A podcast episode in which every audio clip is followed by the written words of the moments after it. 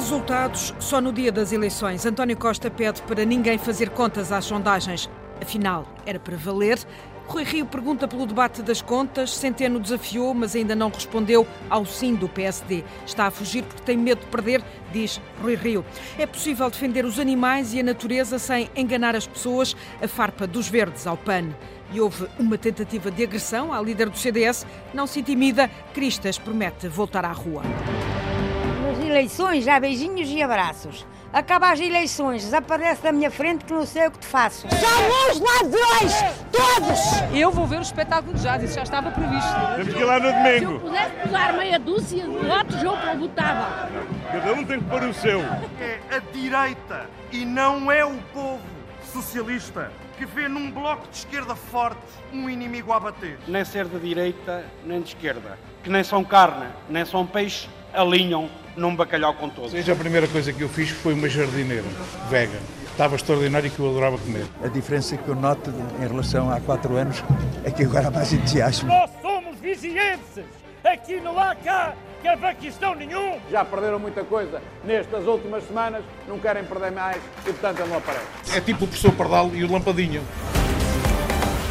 O caso de Tanques parecia ter sido atirado para depois das eleições, mas uma consulta ao processo pode levar a novas reações. A agência Lusa foi ao processo do Ministério Público e está lá no processo Rita Soares que o antigo Ministro da Defesa admitiu durante o interrogatório judicial que teve conhecimento da existência de um informador e, e teve conhecimento também que os autores do furto das armas estavam dispostos a entregar as armas. Em público, garantiu sempre que não sabia de nada, mas quando foi interrogado na fase de inquérito, Azeredo Lopes deu conta de uma versão diferente.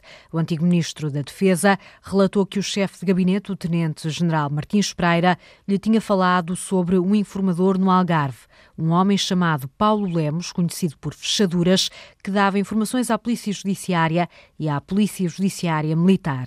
A agência Lusa consultou o processo e conta que Azeredo Lopes admitiu que tinha indicações de que os autores do furto aceitavam devolver o material. Mas para isso elementos da Judiciária Militar teriam de simular um telefonema a partir da margem sul do Tejo para avançarem o local onde se encontravam as armas.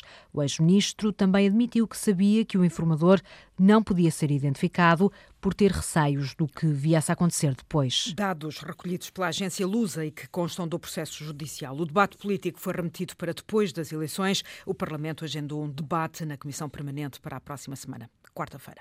Hoje e amanhã já só faltam dois dias para o fim da campanha. E há debate ou não?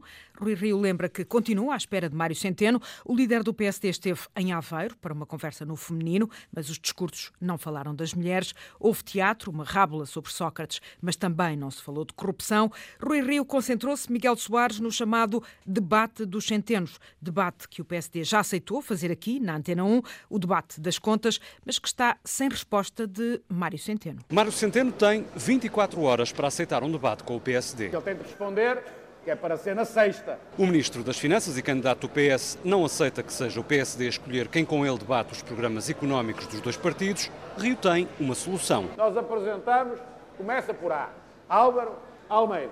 Se ele não gostar do A, passamos para o B, a ver se temos alguém em B ou em C, até ao Z, para ver com quem é que eu posso ver. Em tom de ironia, o líder do PSD admite mesmo mandar uma carta a António Costa. Se não sou eu que digo quem por parte do lado do PSD vai debater com o Dr. Mário Centeno, então eu vou mandar uma carta ao líder do PS. Rui Rio só encontra uma justificação. Centeno tem medo de discutir os números com o PSD, pois mentiu sobre esses números. Neste momento da campanha eleitoral, perder um debate desses é terrível para o Partido Socialista, já perderam muita coisa nestas últimas semanas, não querem perder mais e, portanto, ele não aparece.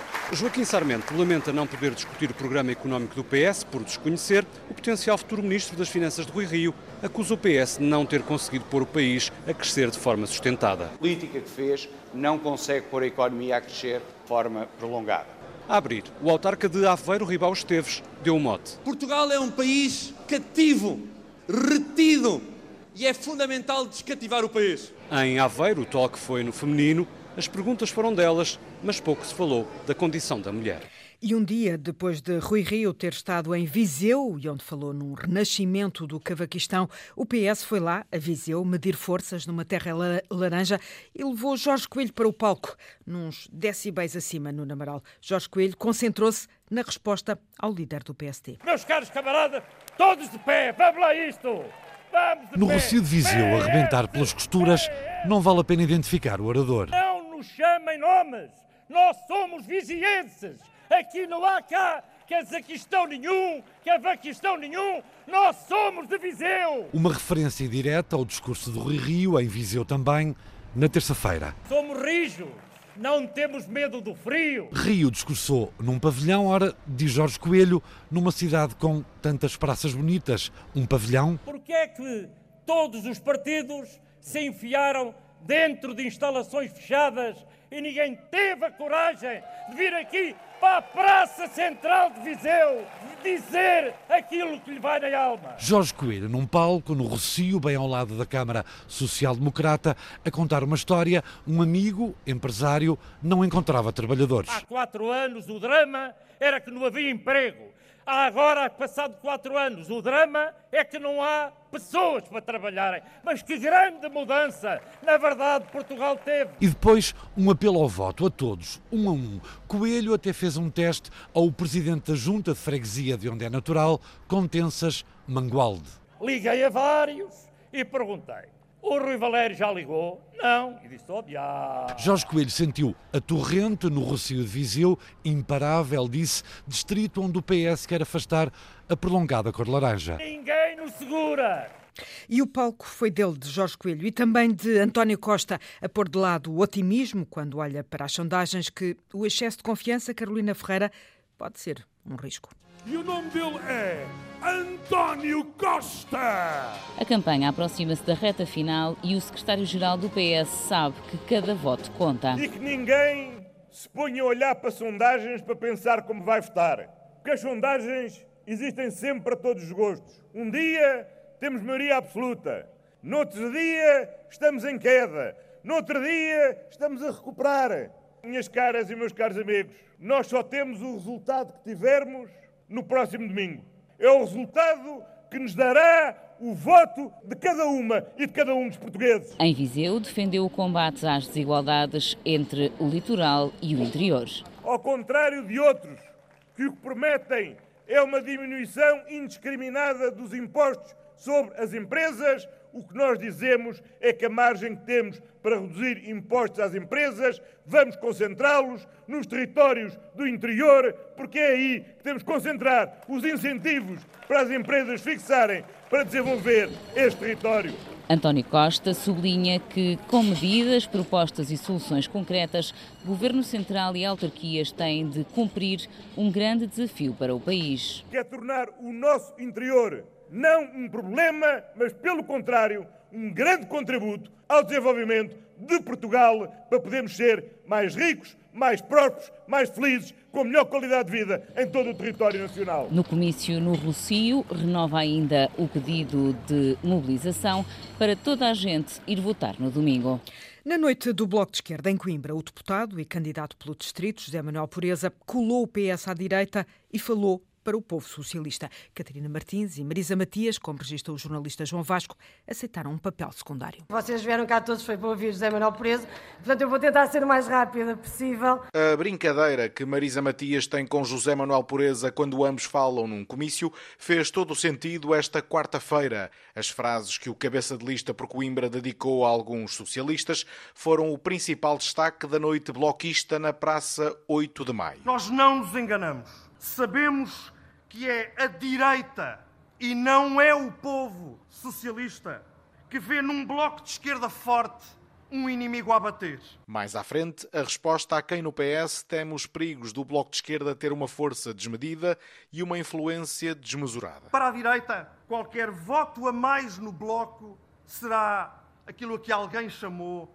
desmesurado. É natural. Que o patronato pense o mesmo é natural. E a todos eles eu quero dizer que estejam certos de que o Bloco lhes dará razão para não quererem que cresçamos. E com isto, o discurso de Catarina Martins ficou praticamente ofuscado. A parte do ataque às empresas que tributam lucros no estrangeiro foi o que ficou no ouvido. Temos o país dos que têm pago a sua parte e mais do que a sua parte. Este país da gente que trabalha e que responde por todas as obrigações. E temos depois uns privilegiados que têm tanta riqueza e que fogem sempre a pagar a sua parte para a construção deste país, que é de todos. A coordenadora do Bloco prometeu lutar por outra justiça fiscal, como já tinha feito de manhã.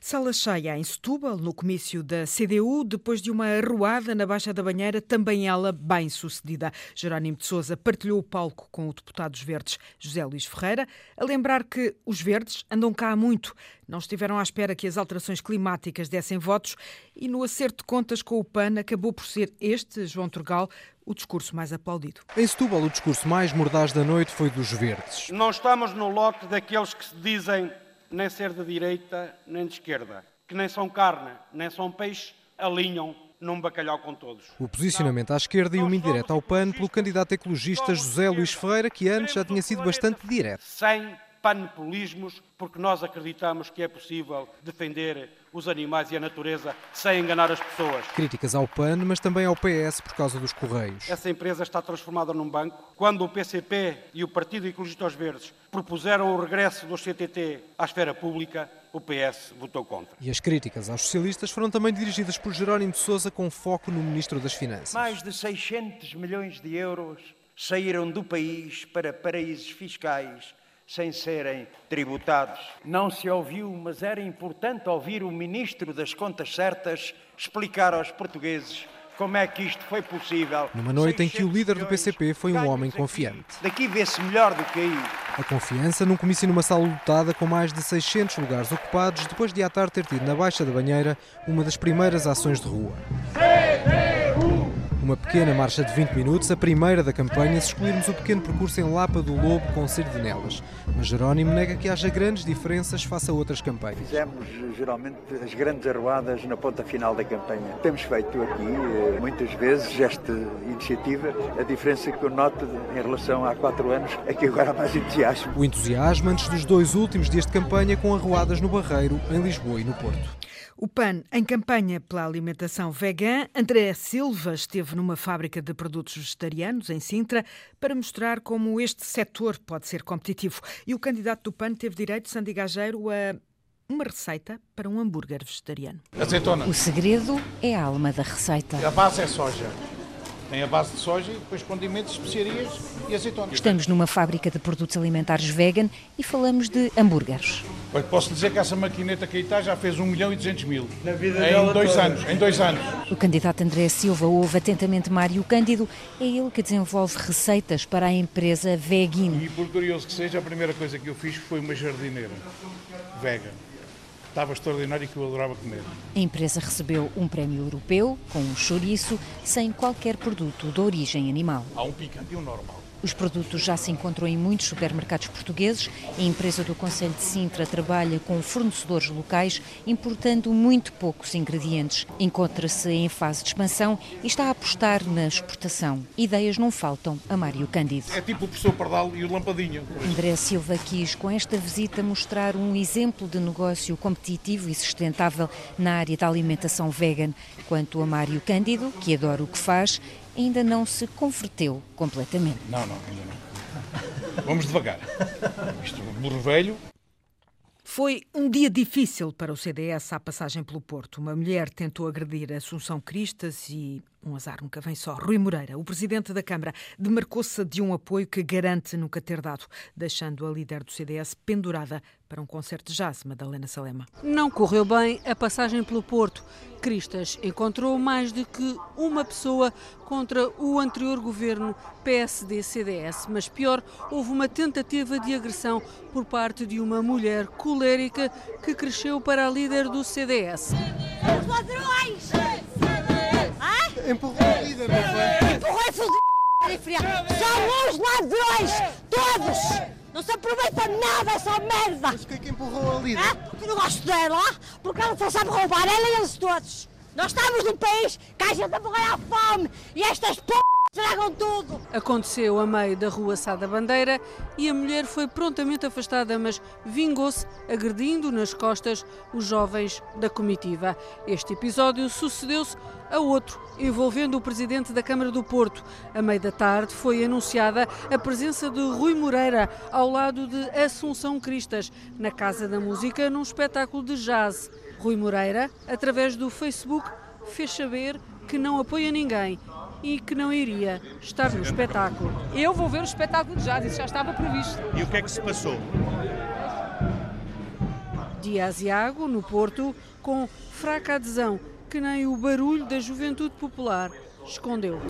Já numa mensagem deixada no Facebook, Assunção Cristas reagiu à tentativa de agressão, considerou inaceitável e promete não se deixar condicionar. Garante que vai voltar hoje à rua para conversar com as pessoas.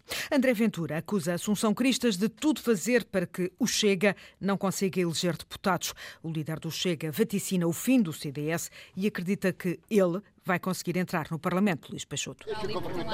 Ângelo Ventura. Ah, tu é como eu, André De Ventura para Ventura, no Parque da Cidade de Louros, a jogar em casa, o líder do Chega comenta as sondagens que lhe dão a possibilidade de ser eleito. As sondagens valem o que valem. São boas neste momento para nós, a expectativa é que vamos eleger. Sei que há partidos políticos que vão ficar muito chateados com isso. Talvez seja o princípio do fim deles, mas isso... Que partidos é que se está a referir em concreto quando fala que alguns partidos eh, provavelmente vão desaparecer depois destas eleições? Olha, talvez ao CDS, porque o CDS fez uma campanha, como aliás aqui em Louros, nós hoje estamos aqui em Louros, portanto é um momento para falar disso. Tudo começou aqui neste Conselho, uh, em que eu fui candidato, o CDS decidiu tirar o meu apoio, depois teve 1% nos resultados autárquicos e a doutora Assunção Cristas fez toda a campanha do, do CDS baseada em duas ideias. Na ideia de sobreviver, internamente, mas isso é legítimo, e na ideia de que o Chega não conseguisse eleger deputados. Ventura atira-se a Cristas e confia que, tal como em Louros, vai ter um bom resultado até porque... Porque as pessoas perceberam a mensagem que aqui se passou. E se Deus quiser, no domingo, uh, o país vai perceber também essa mensagem. E se não quiser, que reflexão é que vai fazer? Esta é já a segunda eleição em que participa. Farei eu essa reflexão naturalmente, mas em democracia é mesmo assim. André Ventura, com uma comitiva bem composta em Louros, esta quinta-feira, o Chega vai fazer o encerramento simbólico da campanha. Dia 6 de outubro, vamos pôr fim à impunidade na justiça portuguesa. Vamos votar. Chega! O Chega encerra a campanha hoje com um comício-festa ao fim da tarde em Cascais.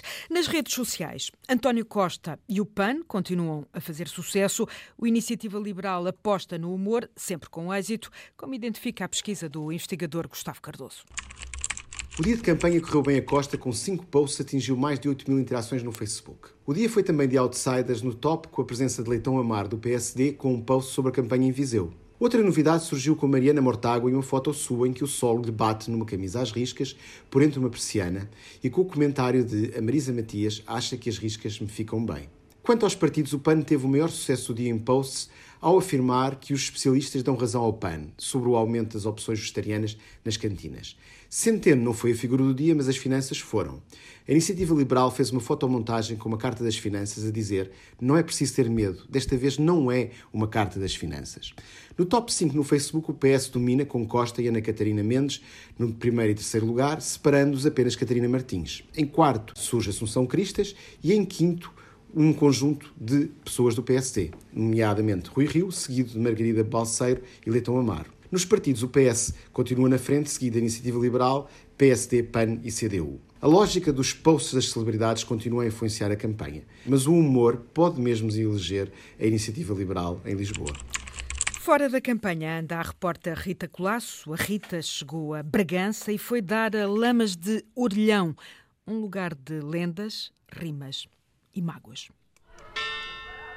Ora, pela primeira vez hoje vai vai contar a história bem contada. Basta entrar na freguesia e deixar Hélia. Maria Alves. É só deixar Hélia contar. O rei era daqui. Qual rei? O rei do Orelhão. O rei Mouro, que era o rei, do, chamavam o rei do Orelhão, que era o rei Mouro. Depois, depois ficou o Lamas do Orelhão por causa do rei ser rei do Orelhão. Havia aqui também uma santa, chamada Comba, que ela andava a pastorear as ovelhas, ela e mais o irmão dela, o Leonardo. O rei apaixonou-se por ela, não é? Mas ele era rei, mas só tinha piolhos. Naquela altura havia piolhos à farta. Ela não queria o rei. Ela, como andava a pastorear as ovelhas, ela e mais o irmão, ele foi lá ter com ela. E diz ela, cata-me. cata-me comba. Mas ela, como já tinha o dom, não é? Ele adormeceu. E então ela subiu ela e mais o irmão. Quando já iam no meio da, da, da serra, eles a pensar que já estavam livres deles, o irmão tinha uma flauta que fazia de cana. Ele tocou três vezes na, na flauta. E então a última vez diz, diz Rei mau, rei do orelhão, tens uma orelha de águia, outra de cão. O gajo acordou, monta no cavalo. O rei. O rei. Ele matou logo o irmão com a espada. Nasceu lá um nascente de água, que ainda hoje lá está. Foi atrás dela. Ela já não tinha mais onde se meter. Estava um grande rochedo com uma pedra enorme. E ela só diz assim: Abre-te, fraga bendita, para esconderes pomba catita. A memória dos 81 anos de Hélia é de ferro e as rimas à prova do esquecimento, como aquelas que guarda sobre os anos que passou em Angola e foi obrigada a abandonar. Tanta lágrima a gente lá passou. Tanta, eu fiz assim. Oh, 25 de Abril, porque mostras valentia, só trouxestes bandidagens, onde está a democracia? Eu tenho que me compor com 400 juros. Eles ganham milhões e milhões ainda para roubar. Ainda roubo lá o Estado. Nas eleições já beijinhos e abraços. Acaba as eleições, desaparece da minha frente que não sei o que te faço. Lamas de Orelhão, uma reportagem de Rei da Rita Colasso. Político por um minuto, o desafio lançado a Miguel Bastos Araújo, 50 anos, biogeógrafo, é professor na Universidade de Évora e pede políticas para longo prazo pensadas para três décadas. Se eu fosse político, procuraria preparar o país para o futuro. Não o futuro daqui a dois ou três anos, mas o futuro daqui a 10, 20, 30 anos, que é uma preocupação que muitas vezes escapa nos horizontes políticos. Temos desafios enormes pela frente, temos o desafio das alterações climáticas, temos o desafio da descarbonização da economia, temos o desafio da introdução de novas tecnologias na, na, na nossa forma de estar. E ou vamos seguir uh, as tendências e as tecnologias criadas por outros, ou vamos liderar essa mudança e participar de forma proativa na, na criação deste novo mundo energético. Quais são as nossas oportunidades? Se nós olharmos para a geopolítica internacional, há poucos países que têm um grau de coesão com Portugal a fronteira do Estado, da nação, da língua, da religião, da cultura, sobrepõem-se quase que perfeitamente. Isso dá-nos oportunidades, eh, é muito mais fácil governar um país com essas condições do que um país de que não tem essas condições. Temos uma identidade partilhada, temos um sentimento de comunidade que pode ser reforçado, porque existem os cimentos para o reforçar. Temos é que ter, estar certos de ter, acertar nos objetivos, objetivos de médio e longo prazo, e trabalhar para eles envolvendo o máximo das pessoas biogeógrafo Miguel Bastos Araújo, político por um minuto. A campanha a todas as horas aqui na Antena 1 e em rtp.pt barra legislativas 2019.